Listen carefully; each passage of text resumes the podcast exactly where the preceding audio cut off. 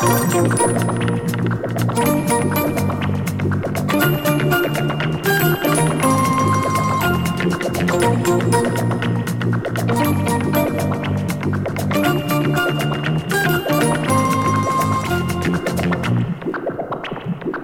ンパレー Tuesday その日の天使。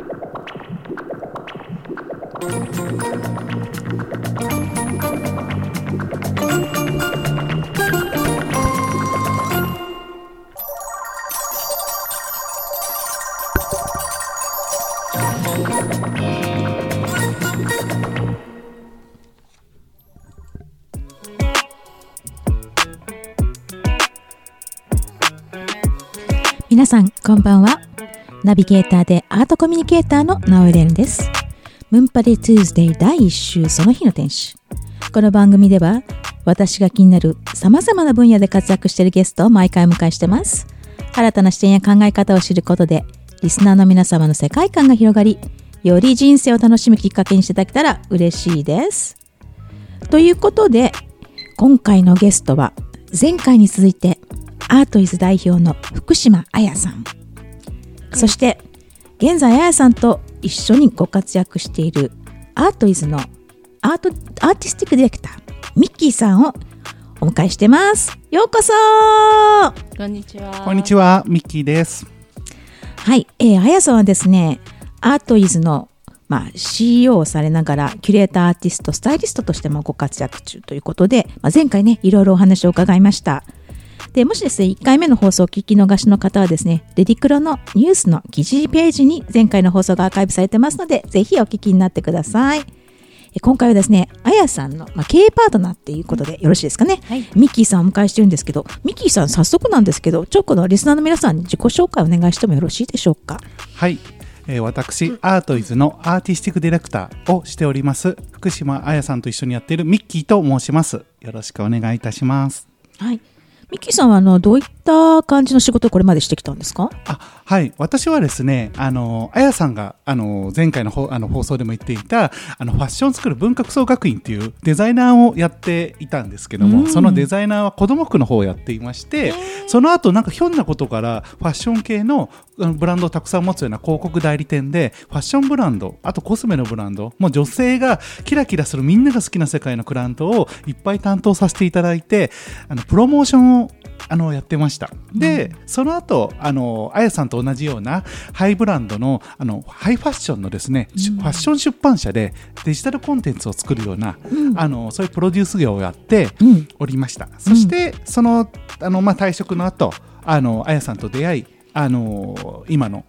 あのあやさんのあのサポートという形で携わっていいます。えっとそもそもあやさんとはどうやって出会ったんですか？はい、なんかあのあやさんとの出会いはめちゃくちゃ不思議で、あの私があのいろいろサラリーマンを一回辞めた時に、あのいろいろマーケティングやファッションデザインっていうものをもう一回こう興味が一瞬失ってですねどうやってこの後の残りの人生を自分の命を使おうかななんて考えてる時に、なんかたまたまその時にあの出会った人があの福祉とかソーシャルワーカーの方の講演会に連れてってくれるような方だったんですよ。はい。でそこでいろんな方に出会った時に、あのその当事者じゃなくてサポートしとりしてる人たちが服がグレーの色が多くて悲しそうなバイブスだったので、なんかそれがすごくざわざわする感覚でいろんな講演会を聞きに行ってっていうのが続いてたんですよね。で私は何にこんなにざわざわし時には怒りが出て何なんだろうと思ってた時に自分が後半の人生でやりたいのはもしかしたらこのデザインとその何か自分たちが誰かを助けなきゃいけない苦しい人たちをブリッジさせるって解決するのはデザインの力ファッションやデザインの力がヒントになるんじゃないかこの世の中には。色が入ったりデザインが入ったら世の中変わるんじゃないかって思って模索してたんですね。でそんな時にあのとあるファッションデザイナーさんあのみブランドはミュベールっていうブランドのデザイナーの中山さんがふっと1時間だけあるから代官山のギャラリーに行かないみたいなことを言われて、うん。ああって言って僕はあの福島彩さん知らなあの名前しか知らなかったんですけど、あはい。そこに行ったんですよね。そこで、まあ、出会い、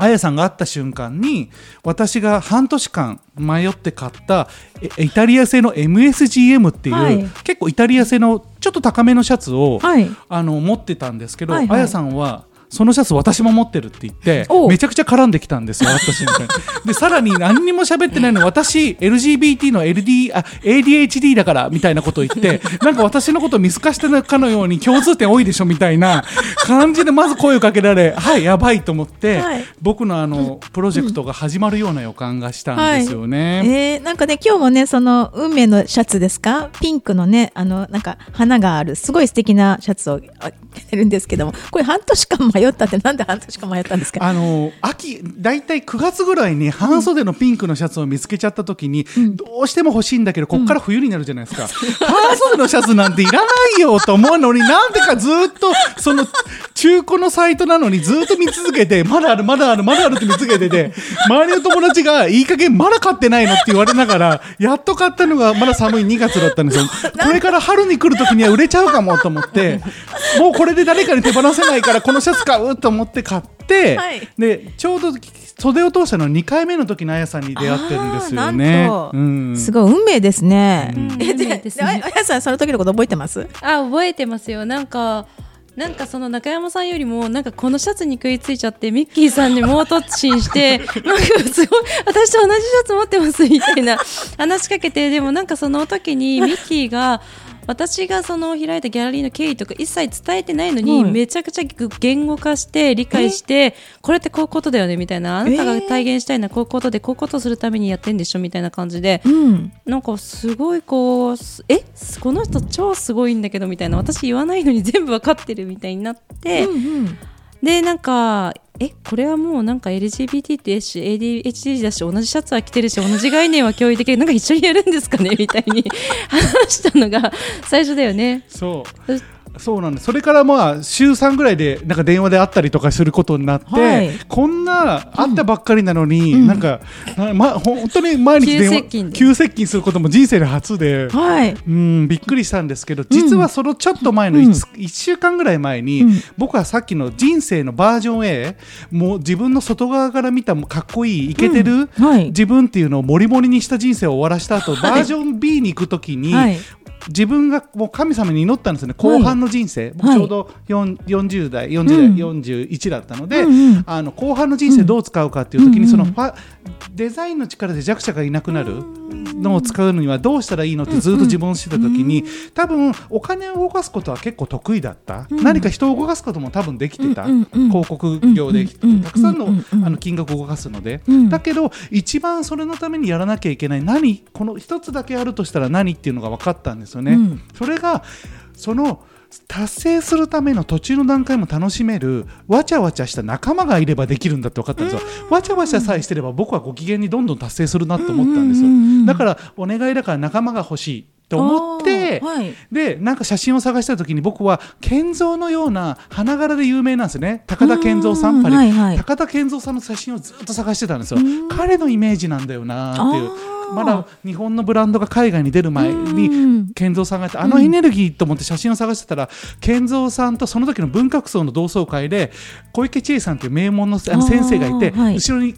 越野純子さんとか、うん。金子久さんピンクハウスのとか、うん。いろんな人の同窓会の写真があった時のそのみんなのカーッとしたうん。何とも言えないもうあのこうエネルギーにあふれた笑顔の写真があってうん。これだって分かったんですよ。だから僕はそこに自分の顔をこう切り抜いて貼ってけん僕に必要なのは純子って思って純子お願いって思ったのが2月下旬であったらはい。3月5日なんで1すごい。週間も経たずに純子がいたって思ったんで僕はそのピンクのシャツを着て出会った時にうわこの人かもっていう感じのなんか衝撃だったんですよね。それもなんか神様がねもうか叶えてくれたってこと叶えてですよね。くれたような感じで、うんうんだから僕ら時々純子と健三って言い合ってるっていうか勝手に そう素敵ね。純子だけそう。そうそうそう勝手に言ってるんですミッキーアヤですからね。ミッキーアヤ、うん。純子ちゃん。って言われると誰って最初ね馴染みがあ、私ねみたいなね。そうそうそうそう。純子ちゃん。すごい。うん。えーでそのなんか運命の出会いでまあねアートイズをこれから一緒でやっていくわけですけど、なんかどどんな感じのことをやりたいって今思ってるんですか？二人は。あそうですね。同じともさ あそうだね。まああのー正直まず一つはあやさんのチャレンジがこの、まさかの代官山の超一等地に持ってもう予算ギリギリまで使い使ったお大きなお店があるということ、このエネルギーのでかさ、はい。まあ、いわゆる経済的にも大きく動かさないと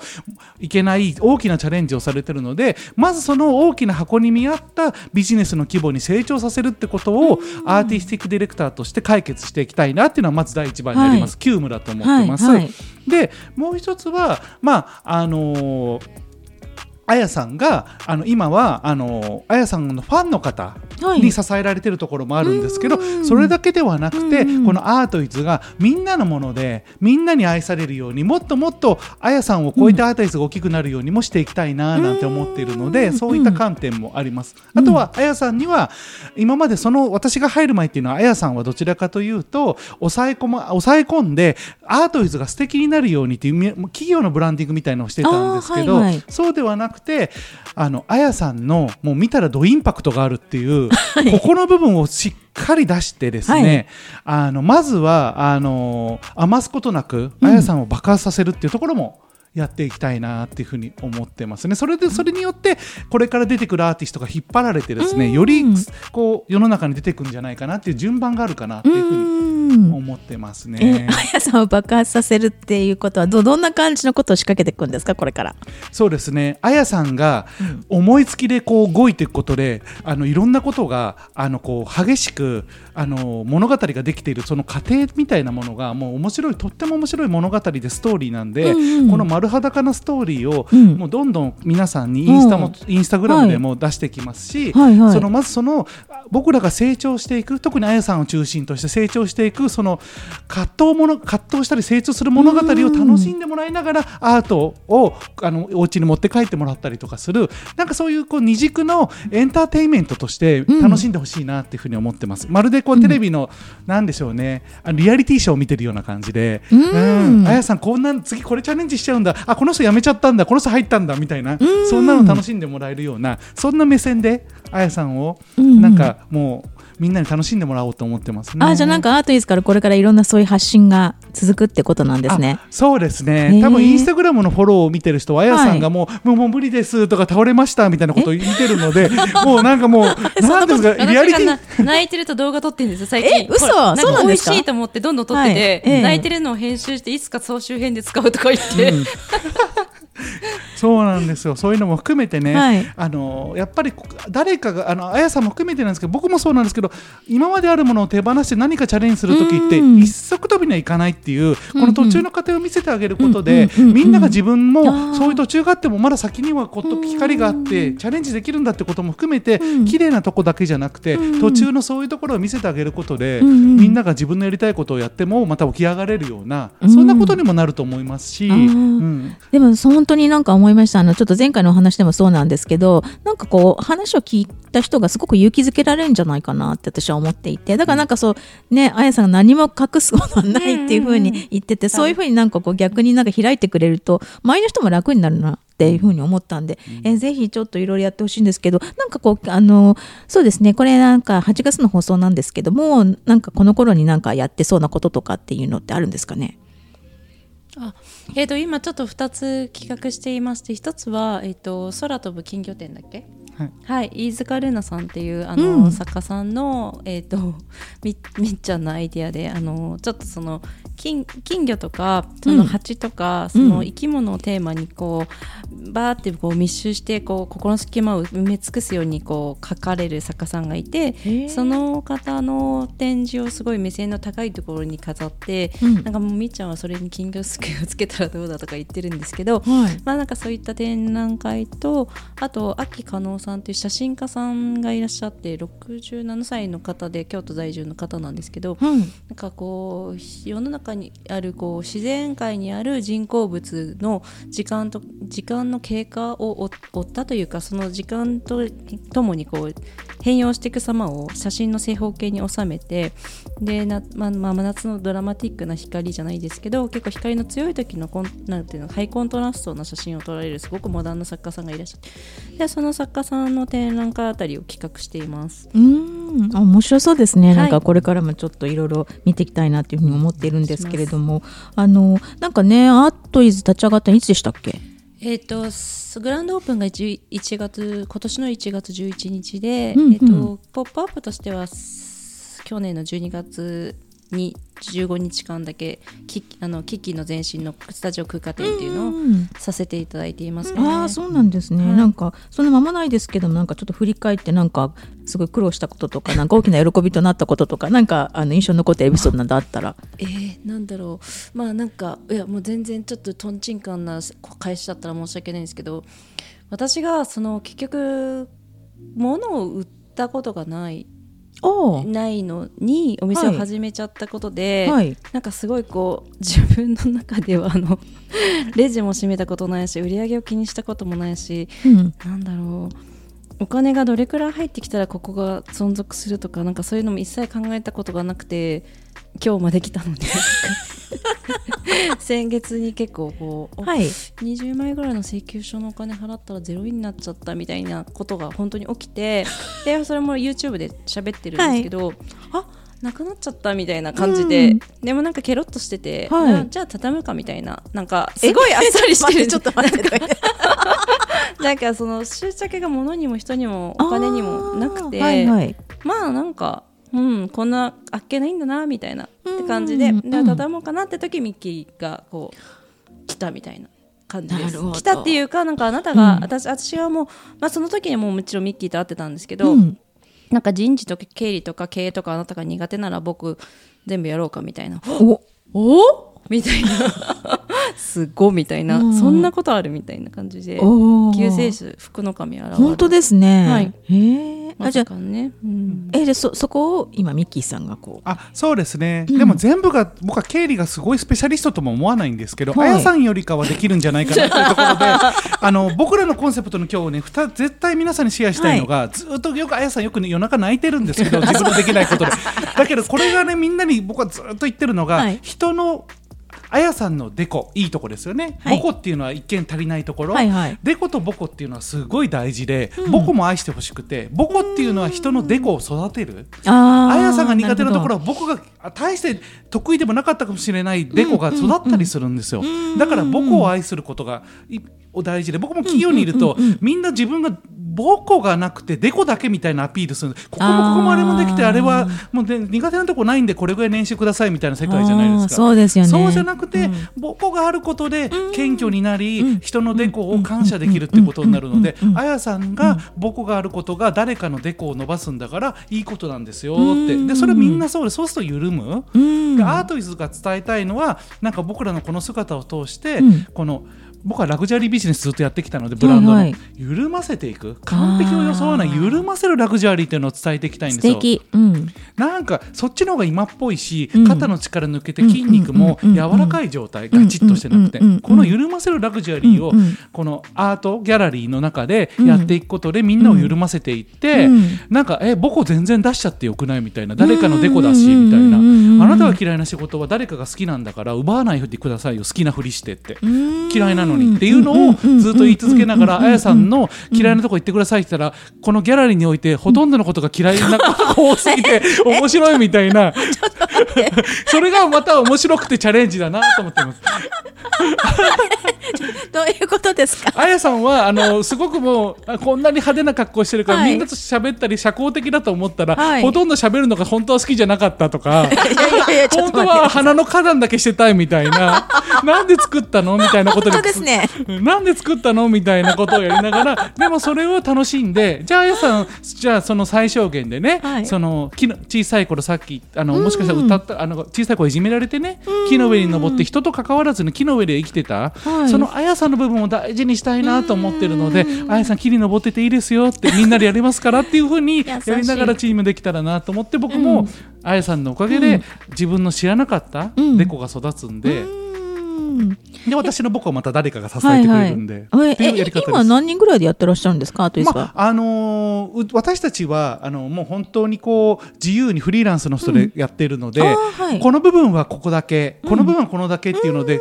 小さくこうちょっとずつ関わってる人はどうでしょうね。十何人。十何人いるような感じ、ね。ととにかくこう、誰かのデコは誰かのボコだっていうやり方をやってるので、うんうんうんあのその働き方を僕も企業にいると何でもできないとできないとこ指摘するみたいなんじゃなくて好きなとこ、うん。できるとこだけ集めていくっていうのが本当に回るのかどうか実験中ですけどそういうふうにやってますね。あでもなん。か素晴らしい仲間に恵まれてますね、ラッキーですよね。うん。あでもなん。かわかりますなん。かあやさん。本当に魅力的な人だから、なん。か別に完璧になったらつまん。ないよね、うん。なん。かううん。ん。うんってくれたらうん。ね。なんかそのそのままを出してそのまま愛される人だし なんかあの逆にそこでねさっき言ってたねなんかあ母校をなんかこう埋める人がまた出てくるみたいな感じのなんかそうそう。ことってすごい大事だと思います。考え方として。ううん。んでまあこれはあれじゃないですけどもあのハンディキャップアーティストの方の絵って、やっぱり力みがないのってそうだから癒されるんだなって、要は自分がこうよ外側に向かって完璧装ってないからみんなに癒しがあるから、それもやっぱり私たちのギャラリーの中で一番好評を得てる、あのあのハンディキャップを持った方のアーティストの絵を買うってそういうことなんだなっていう教えてくれてるんですよね。繕わなくていいよっていうそのままの状態でいいんだよっていうのははなんか教えてくれてるような気がするんですよね。うん。えなんかそのアートイズでなんかお客さんとして来る人はどんな感じの人が多いんですか？あのーいろんな方がいるんですよ。若い子は、あやさんのカリスマ性に憧れてあーってくる子もいれば、へー。もう一つはやっぱり人生を変えたい時なんか手放したかったりする時とか何かあの極端ですけどあのこれは本当いい意味なんですけどもう離婚したいのにまだ離婚ができない方にかんあの本当は心の中ではもう次の人生生きたくて離婚したかったっていう人の後押しになったりとかまだ逆もあると思うんですよね、へー。転職したいとか、うんうんうんとにかくこう自分がやりたいことがうんうんスタックしてて、まだやれてない人がうんうんうん引っ越しもそうですけどそういう人が絵を見に来て、うんよしこの感じで次の人生は行くんだと思って、指針にして絵を買うみたいなことが多いですね。え。ーでもなんかミッキーさんねその大手のなんか企業に行ったわけじゃないですか、なんかそれなりにやっぱり勇気のいる行為だと思うんですけどななんかあったんですか？そういうこうもうその限界となる沸点というのはなんか何だったのかなとかっていろいろ考えちゃって。僕の沸点はねこれはあんまりで、あれですけど私はうん。なんかすやっぱり体としては男なんですよね。はあ、はあはあ、でその時に一番嫌だったのがどんどんなんかこう立場的なものがあった時にある時みんながカジュアルな格好だったのにあなたは黒のスーツに黒のネクタイで白いシャツでお願いしますってファッションの企業なのに洋服のことを指名された時に、えーあ本当にもう魂の奥の底から嫌だって思った瞬間だったんですよね。要はあのそれを言われた時に、うんうんもうそこもなんていうんですかね一番自分が大事にしてるものが、本当に離れ始めている。外から見た自分じゃなくて本当の内側ではうん。違うのになっていうなんか叫びみたいのを感じて、うん。うん本当にみそっちじゃないんだなってもっと内側の話なんだなと思いましたね。うん。そうだった。なんかそれも意外ですね。やっぱりそれは立場的になんかこういった格好してほしいっていう、なんかたくさんの人の時ね黒いスーツに黒いネクタイで白いシャツって言われた時にそれが一番したくなくてこんだけふ道を選んだのにいつの間にかそっちの方に寄ってったんだなっていうことに気づくんですよね。それを避けてたつもりだったんですよね。僕は小さい頃からもっと自分を幸せにしたいと思ってやってたのになんか頑張ったら頑張ったらそっちに行っちゃったみたいなことに であったんですよ。ありがちありますでもああやさんからの本当の感謝の言葉があってこのご夫婦がね、うん。あのそれでも僕はピンクのこのシャツ着ててもね、うん。言われたのがあなたの中身とファッションがまだ合ってない。要はもっと自由な格好なんじゃないかって提案をしてくれた時に、えー本当に衝撃的だったの。僕はいっぱいブランドの服も着てきたからそんなことを僕に言う人なんていないのに、うん。あやさんたちは違うんだよあなたのか本当の格好はって言ったのがめちゃくちゃ衝撃で。そこから僕はレディースの服を自分の体に入るものを選ぶことができたりとか、うん。解放されたんですよ、うん。メンズの服を着ちゃいけないわけじゃないですよ、うん。でも着たいと思った服は着ていいっていうのを、うんまさかの,、うん。あやあのこう今までファッション業界にいたにもかかわらず、うん。あやさんがブロック壊してくれたんで、うん。僕の魂って内側がめちゃめちゃ喜び出して、うーだからんだからきっかけは何かって言ったらさ本当のことを言うとファッションなのかもしれないですね。もうそれが、うん。もう限界が来たっていう感じですね。ーでもなんか色の話で言うとなんか私たまたま近所の小学生のなんかランドセルこの間見てたんですけどはい驚くことになんか女の子ものすっごいいろんなバリエーションがあるんですよ色、うん。男の子ね黒とかうん。ほとんど黒いまだにうんそれすごく衝撃でなんかななんでだろうとかって本当もういや8割9割ぐらい。親親のせいですよ。やっぱりそうなんですかね。親がいじめられないようにとかって言って、うん。結局無難な色にうん。導くらしいですよ、あねだからやっぱりなんかそういうねなんかその小学校の頃からやっぱりそうそうそうそうそうなんですよ、でことなんかねいろいろ考えてしまって。だからなんか今男性を解放しなきゃいけないのかなって逆に私はなんか思ったんですけどどうですか？ミッキーさんその辺は。いやもうね全員解放したいですけど男性のこうじゃなきゃいけないという殻は強いので、うん。本当に解放したいですね。ねえ、うなんかそう思ったんですよ。なんかはってなんか見るとねいまだになんか通勤電車とかねなんか黒とか、さっきおっしゃってたねなんかあのダークななんか色とかがやっぱり男性圧倒的に多いので、うん。なんかそこってなんか変わんないのかなってなんかうん。ねずっと思ってたんですけど、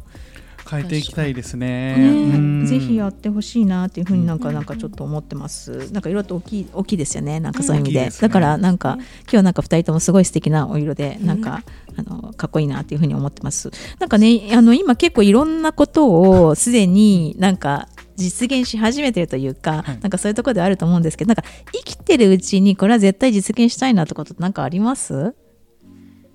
私ですか、うん。何もないです。素敵。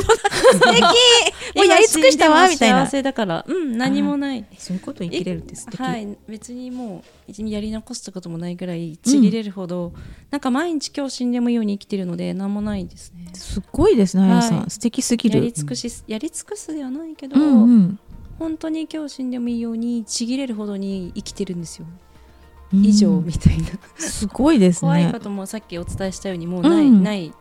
ありとあらゆるはい恐怖を経験してしまったので、ええもう何もないですね。別にそんなこと言ったら元もあれもないですいけどやいやいただなんや。かまあ私が生きていることで誰かのね光や花や希望やうんアートになれたらなとは思ってますけど、うん。何にも押し付けるつもりもないから、うんまあそんな感じです。いや素晴らしいです 素晴らしいです。えなんか悟りの境地に至ってる感じです。はい。でもみっちゃんは私は明確に今出てきましたね。おなんでしょふっとで今質問で降りてきたのがアートイズって一番大事なギャラリーとしてのコンセプトがあやさんがファッションスタイリストとでパリコレ級の感動をアートギャラリーにそあのアートに置いてやってるんでこのアートギャラリーとしてパリコレに参加したいですあパリコレってのはファッションなんですけどでも、はい。アートギャラリーとしてパリコレに参加する方法を模索したいですしパリコレに出たいですねええそれをしそれは、うんうん。そこがなんかやってみたいなって今出てきたんでそこがうん。私はアートイズで最後やや最後というかやりたいことですね。えパリコレに出るってことはねファッションショーにってこと？うーんその概念も壊せたらなと思ってますね。モデルじゃなくてもよかったりとか、はいはいはい。あの人間のモデルじゃなくてもいいですしどういう表現かは今まだね限定しないで、うんあの行きたいんですけど、うん。そのパリコレの中のうん。スケジュールの中にうんアートイズのアートがあるような、そんなえそれえ